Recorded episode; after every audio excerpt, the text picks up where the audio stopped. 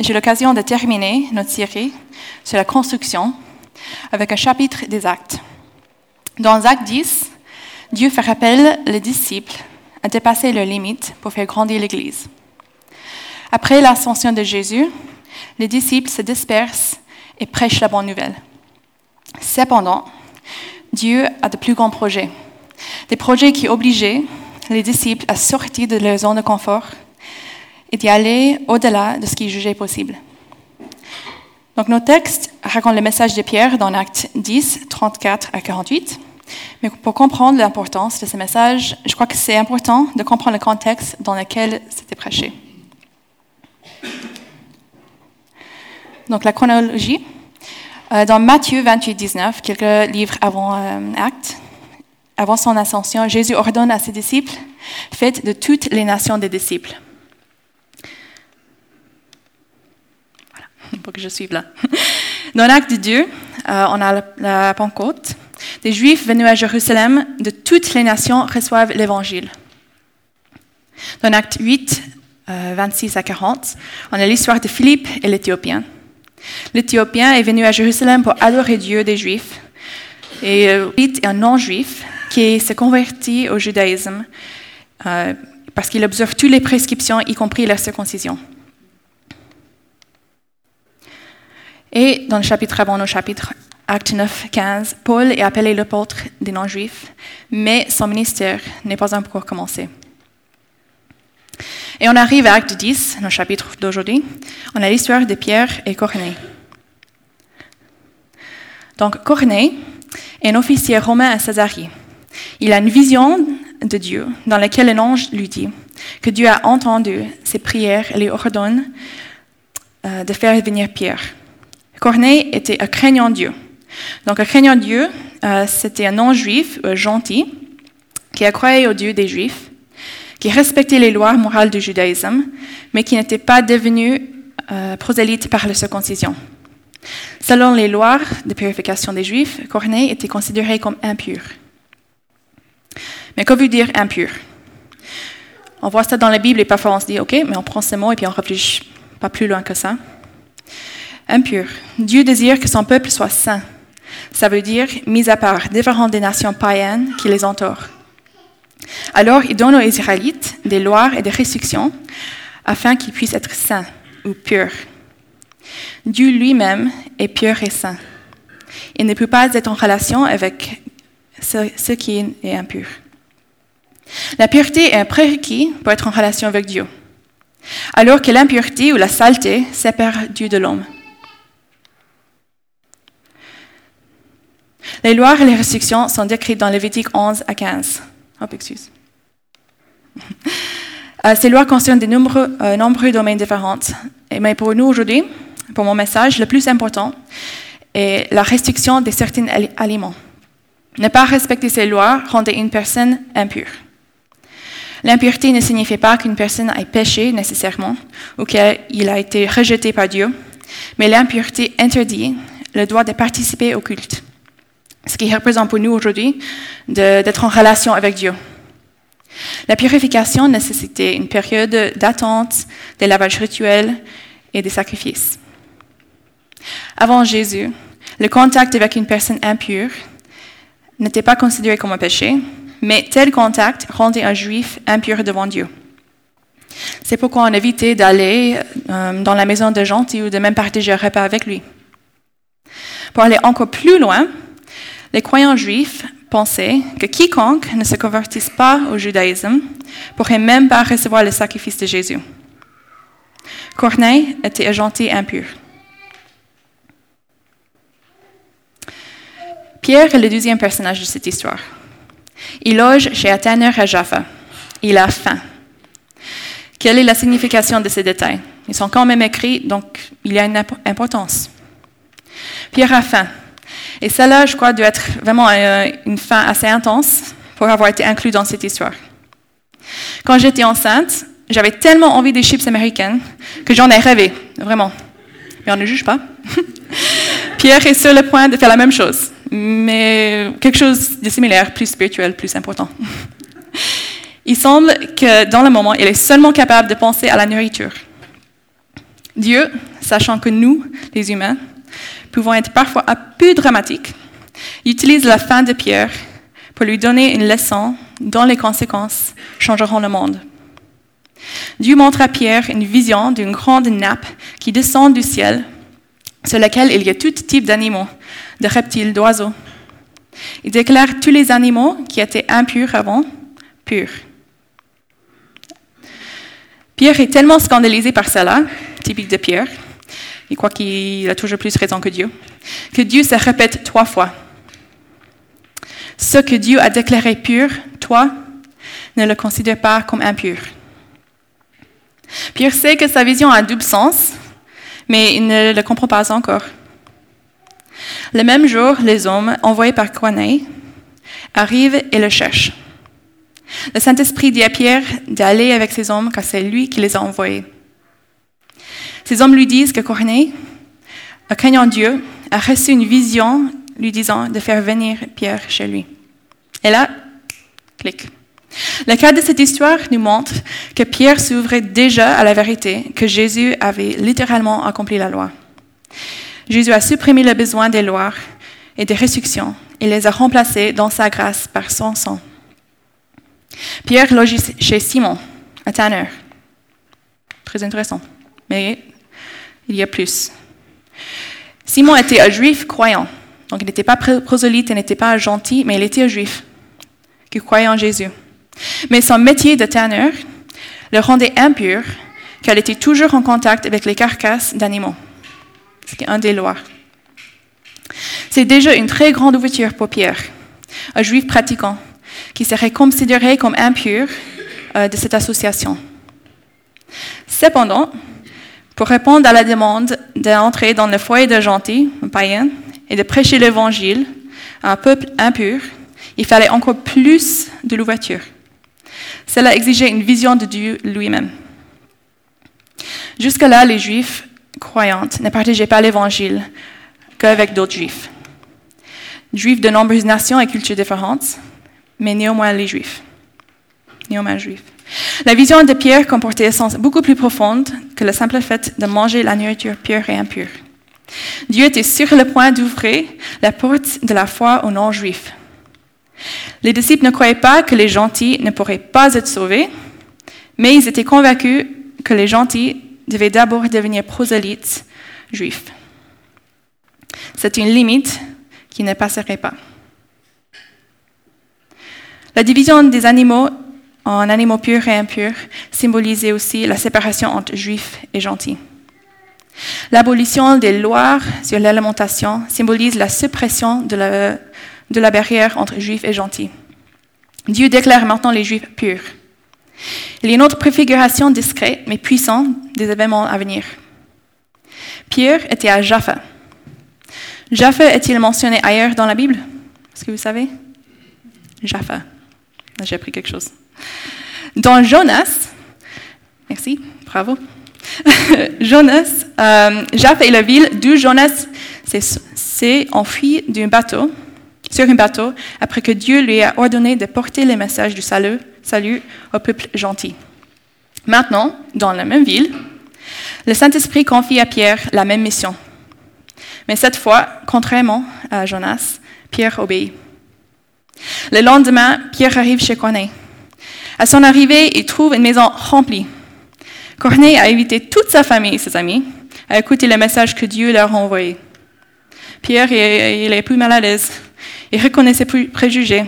Il explique, en tant que juif, il est interdit de rentrer en contact avec les non-juifs, mais Dieu lui a montré, le jour avant, que Jésus a ouvert la porte du salut à toutes les nations, à tous les hommes.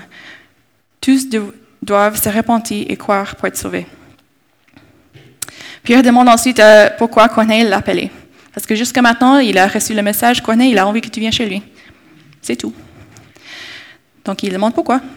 Et Corneille lui dit, nous sommes tous devant Dieu pour écouter tout ce que le Seigneur t'a redonné de nous dire. Wow. Pouvez-vous imaginer d'être euh, dans, une même situation? Si quelqu'un t'invite pour dîner après le culte, ils disent, ouais, mais euh, on est chrétien aussi, tu peux venir chez nous. Tu dis, ouais, pourquoi pas? Tu vas. Ils disent, mais en fait, on est là pour t'écouter. Partage-nous ton message. Euh, Quoi? Quel message? Il y a cinq ans, j'étais dans la même situation.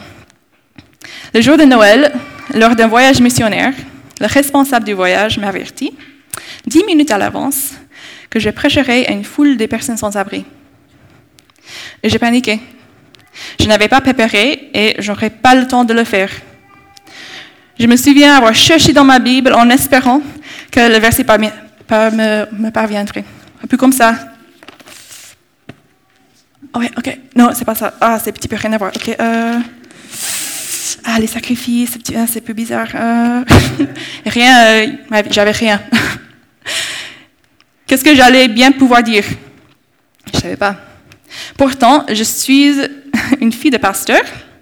J'ai entendu des milliers de prédications dans ma vie, mais dans le moment, rien. Honnêtement, j'ai presque pleuré. C'est défi, quoi. Mais alors, j'ai pris ma place parmi la foule parce que je n'avais pas le choix et en même temps, je savais que ce n'est pas juste le responsable qui m'a permis de faire ça, mais de Dieu. Donc, j'ai pris ma place et le Saint-Esprit a ouvert ma bouche et j'ai commencé à prêcher l'Évangile. C'était un message très simple, mais c'était le message le plus important que j'ai jamais donné. À la fin, j'étais au bord des larmes, pas à cause de la panique ou le stress, mais parce que j'étais recouverte par l'amour de Dieu pour les gens qui m'entouraient. C'était incroyable. Donc, revenons, revenons à notre histoire. Pierre, conduit par, le Saint-Esprit, qui nous qualifiait lorsqu'on répond à son appel, commence à prêcher aux gentils au sujet du sacrifice salvateur et impartial de Jésus. Et je demandais à Anaël de lire nos passages aujourd'hui.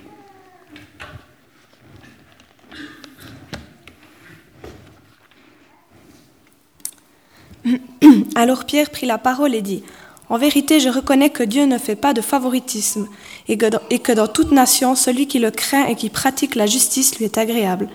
Il a envoyé sa parole aux Israélites en leur annonçant la paix par Jésus-Christ, qui est le Seigneur de tous. Vous savez ce qui est arrivé dans toute la Judée après avoir commencé en Galilée suite au baptême que Jean a prêché. Vous savez comment Dieu a déversé une onction de cet esprit et de puissance sur Jésus de Nazareth, qui allait de lieu en lieu en faisant le bien et en guérissant tous ceux qui étaient sous la domination du diable, parce que Dieu était avec lui. Nous sommes témoins de tout ce qu'il a fait dans le pays des Juifs et à Jérusalem. Celui qui, lui qu'ils ont tué en le clouant sur la croix, Dieu l'a ressuscité le troisième jour et a permis qu'il apparaisse, non à tout le peuple, mais aux témoins choisis d'avance par Dieu, à nous qui avons mangé et bu avec lui après sa résurrection. Jésus nous a ordonné de prêcher au peuple et d'attester que c'est lui que Dieu a désigné juge des vivants et des morts. Tous les prophètes rendent de lui le témoignage que toute personne qui croit en lui reçoit par son nom le pardon des péchés. Pierre parlait encore quand le Saint-Esprit descendit sur tous ceux qui écoutaient la parole. Tous les croyants circoncis qui étaient venus avec Pierre furent stupéfaits de ce que le don du Saint-Esprit était déversé même sur les non-juifs. En effet, ils les entendaient parler en langue et célébrer la grandeur de Dieu. Alors Pierre dit, Peut-on refuser l'eau du baptême à ceux qui ont reçu le Saint-Esprit tout comme nous? Et il ordonna de les baptiser au nom du Seigneur. Ils lui demandèrent alors de rester quelques jours avec eux. Merci. Donc, euh, mon message n'était pas aussi éloquent, je crois. Euh, mais je trouve tellement beau comme Pierre. Mais bien sûr, il était toujours en train de prêcher l'évangile, mais c'est la première fois qu'il prêche l'évangile à des gentils. il se lance, quoi. Je veux souligner ce qu'il a dit. En vérité, je reconnais que Dieu ne fait pas de favoritisme. Jésus nous a ordonné de prêcher au peuple et d'attester ce qu'est lui, que Dieu a désigné, juge des vivants et des morts. Tous les prophètes rendent de lui le témoignage que toute personne qui croit en lui reçoit par son nom le pardon des péchés. Et comme on a vu juste avant, avant que Pierre ait fini son message, le Saint-Esprit descend et remplit ceux qu'ils ont, qu'ils ont écoutés et qu'ils ont cru. Il commence à louer Dieu et parler en langue, tout comme les disciples euh, de Pentecôte. Les compagnes de Pierre, les croyants juifs, sont stupéfiés, stupéfaits. Même les, gentils impurs peuvent devenir les, fils de Dieu. Ces nouveaux chrétiens sont baptisés tout de suite au nom de Jésus. Là, il y a une autre euh, prédication peut-être. Mais le message pour aujourd'hui, euh, dans Acte 10, on voit un chapitre qui est très important pour nous qui sont là aujourd'hui, chrétiens modernes. Le christianisme n'est pas une religion suisse ou américaine. On est les héritiers de cette histoire. Lorsque Dieu a ouvert la porte de salut à Corneille, il nous a ouvert la porte de salut aussi. Cette histoire est notre début dans l'Église. Ce chapitre a également un message pertinent pour nous aujourd'hui concernant la manière dont Dieu désire que l'on construise l'Église. Le titre du message est Construire au-delà des limites. Le Saint-Esprit a conduit Pierre à construire l'Église au-delà de ses limites. Comment Dieu appelle-t-il notre Église à construire au-delà de nos limites aujourd'hui? J'ai deux points. Les limites de qui? Et construire l'Église selon le plan illimité de Dieu. Donc, le message original de ce texte est que Dieu nous appelle de construire l'Église au-delà des limites créées par nos préjugés. Ne laissons pas les préjugés limiter l'Évangile. Les disciples limitaient la portée de l'Évangile par le préjugé. La tradition juive et les préjugés euh, les ont aveuglés de la vérité. Jésus était également venu pour être une lumière pour les gentils. Les limites des disciples n'étaient pas les limites de Dieu. Pour que l'Église grandisse, il nous appelle à construire au-delà de nos limites, au-delà de nos préjugés. Qui est-il impur aujourd'hui? Avec qui n'imaginons-nous même pas partager Jésus? Et peut-être là, on répond bah, Moi, je suis assez ouverte. Mais peut-être c'est aussi simple que de penser il ne serait pas, lui, il ne serait pas probablement intéressé. Mais pourquoi? Des préjugés. Comme le pensaient les disciples, peut-être en croire que certains de nos préjugés sont, ont, ils ont du sens. Mais il faut regarder leur source. Dans cette histoire, Dieu n'accepte pas le péché du non-croyant ou les, des pratiques païennes, mais il déclare déclare que la personne est capable d'entrer en relation avec lui sans être déjà conformée au judaïsme. Nous ne pouvons pas considérer une personne en dehors du cœur de Dieu et en dehors de la possibilité de recevoir Jésus, car il ne s'aligne pas avec nos traditions et nos idéaux chrétiens. La délivrance du péché vient avec une obéissance et une relation avec Dieu. Mais il y a une différence entre le péché et la culture. Quand une personne accepte Jésus dans sa vie, cela n'exige pas qu'elle se conforme à nos traditions chrétiennes humaines, seulement qu'elle se conforme à Jésus. Ce que Dieu a déclaré pur, toi, ne le considère pas comme impur. Le deuxième point, c'est construire l'Église selon le plan illimité de Dieu. Quel est le plan de Dieu pour l'Église? La Bible nous montre que depuis le début et jusqu'à la fin, la diversité fait partie du désir de Dieu pour son royaume. Ce n'est pas seulement maintenant dans l'acte 10 que Dieu est en train de penser, hmm, Ouais, je pense que je vais aussi ouvrir euh, la foi aux gentils. Pourquoi pas Dans le premier livre de la Bible, déjà, Dieu fait alliance avec Abraham, qui devient le peuple juif, de qui vient le peuple juif. Et dans cette alliance, il dit Toutes les familles de la terre seront bénies en toi. Le plan de Dieu était que Israël, les Juifs, soit une bénédiction pour tous les peuples, afin que toutes les nations puissent être entrées en relation avec Jésus et Dieu. Comment on le sait maintenant, 2000 ans plus tard Jésus était le descendant d'Abraham qui a rendu cela possible? Mais à ce moment-là, les Juifs croyants, ils n'ont pas compris. Et dans le dernier livre de la Bible, Jean dit à propos de Jésus, tu as été émolé, tu as racheté pour Dieu par ton sang des hommes de toute tribu, de toute langue, de tout peuple et de toute nation. Deux chapitres plus tard, Jean décrit une foule de chaque nation, peuple et langue adorant Dieu. La diversité du mot nation ne se limite pas à la langue et la, couleur de la peau. Pour nous, c'est presque trop facile. On aime bien d'avoir les cartes du, monde dans l'Église et voir où on a des missionnaires, c'est trop bien. On est dans ces pays, ces pays-là, on partage l'Évangile, mais on parle plus que juste ces différences-là. C'est aussi bien, bien sûr. La diversité du mot nation ne se limite pas, comme je dis, à la langue et la couleur de peau, mais elle comprend les habitudes, l'âge, les loisirs, les occupations, le niveau d'éducation, les coutumes, les idées, les traits de caractère, les goûts musicaux, les styles personnels. Il y a deux ans, euh, lors de l'enseignement euh, au TILT, ce qui est euh, un programme pour les, jeunes de 12, 10 à 12 ans, Mathieu a prêché sur la louange, puis il a montré une vidéo avec toutes sortes de louanges différentes.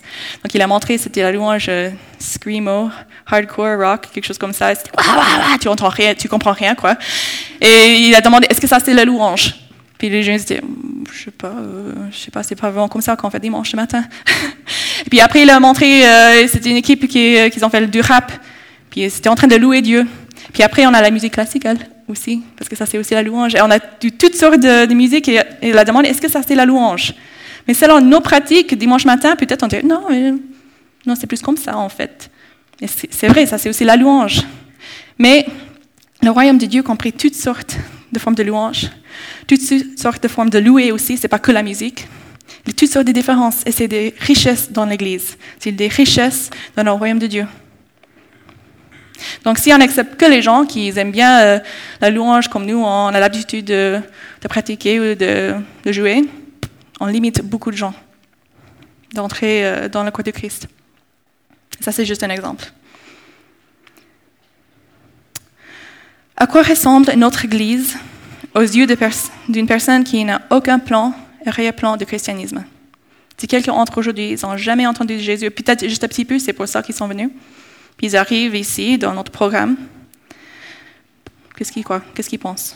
Qu'est-ce qu'ils comprennent? Est-ce que l'évangile est accessible? Ou est-il placé au sommet d'une échelle accessible uniquement en grimpant les échelons de l'apparence, la moralité, la connaissance biblique et du vocabulaire chrétien Est-ce que vous savez qu'on a un vocabulaire chrétien? Ouais. Mais quand tu commences à parler avec les gens, prie pour les gens qui ne sont pas chrétiens dans la rue, là tu remarques comment en fait ils ne comprennent rien, là je crois. On utilise les mots que tous les chrétiens on connaît bien. Hein. Mais euh, quand tu dois expliquer aussi, euh, c'est là qu'au caté on se rend compte en fait. On, parle, on a vraiment un christianisme. Parce que les gens ils demandent qu'est-ce que ça veut dire? Pour aller encore plus loin, on est une église en Suisse. Et laissez-moi vous dire que déjà, une église aux États-Unis est très différente c'est pas mieux, mais c'est très différent. Et pourtant, on est tous des chrétiens. Dans les deux églises, avec tous nos arrière-plans culturels, qu'est-ce qui nous qualifiait pour prétendre que notre manière occidentale de vivre l'Église est la bonne? Sachant qu'on est nous-mêmes des gentils, je crois que la plupart de, nous qui est présent aujourd'hui, après avoir été recherchés par Jésus, on ne peut pas laisser aucune limite, que ce soit la langue, la culture, les apparences, la couleur de la peau, le niveau économique, le statut social. Moi, je, je aller plus loin avec les piercings, les tatouages, les goûts de musique, tout ça, mais on ne peut pas laisser ces choses nous empêcher de parler de Jésus aux autres. Le royaume de Dieu ne devrait pas être limité par nos différences, mais au contraire enrichi. Je suis conscient qu'aujourd'hui, on sait que la diversité, c'est quelque chose de bien d'avoir dans l'Église. Je sais que peut-être vous n'êtes pas, waouh, quelle révélation ce matin. Mais c'est le texte que je, t'ai donné, donc je prêche ce texte. Mais je crois que c'est quelque chose, il faut réfléchir un petit peu plus loin. Prenons-nous la diversité vraiment à cœur. Réalisons-nous que sans le cœur de Dieu pour la diversité, nous ne serions probablement pas les enfants de Dieu pour ceux qui ne sont pas d'origine juive. Ça change beaucoup. Hein. En fait, c'est grâce à ce texte, c'est grâce à cette histoire où Dieu il demande à Pierre d'aller plus loin de ses limites, au-delà de ses limites, qu'on peut avoir le culte ce matin. Oh. Donc j'ai choisi cette image euh, pour mon message pour deux raisons. La première, c'est que cette image m'a fait penser à la Suisse. Je n'ai jamais vu de ces murs en pierre euh, mignons dans mon pays. Je trouve que c'est super chou. Hein. ça, me, ça que les, vaches et tout, ils, ne traversent pas. Hein. Ils sont beaucoup plus grands en plus, ils ont l'habilité, mais bref. La seconde est, le, son symbolisme. Ces murs, cette limite, a été construite pierre par pierre.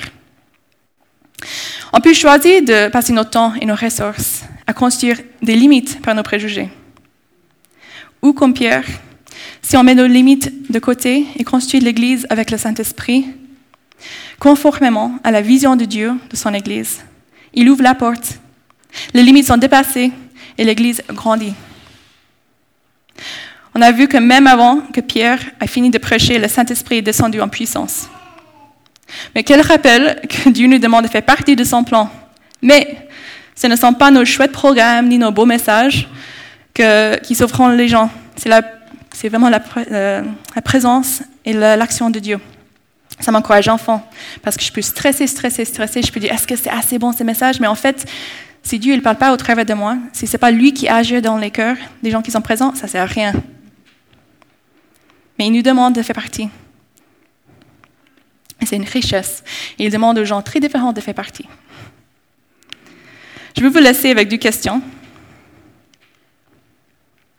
Dans quel domaine Dieu veut-il attendre mes limites personnelles? Et quelles sont les limitations que nous avons établies concernant ce que Dieu veut et peut faire pour l'Église et au travers de l'Église aujourd'hui? Je vais vous laisser lire ces questions pour un petit moment. Et la silence, ce n'est pas gênant.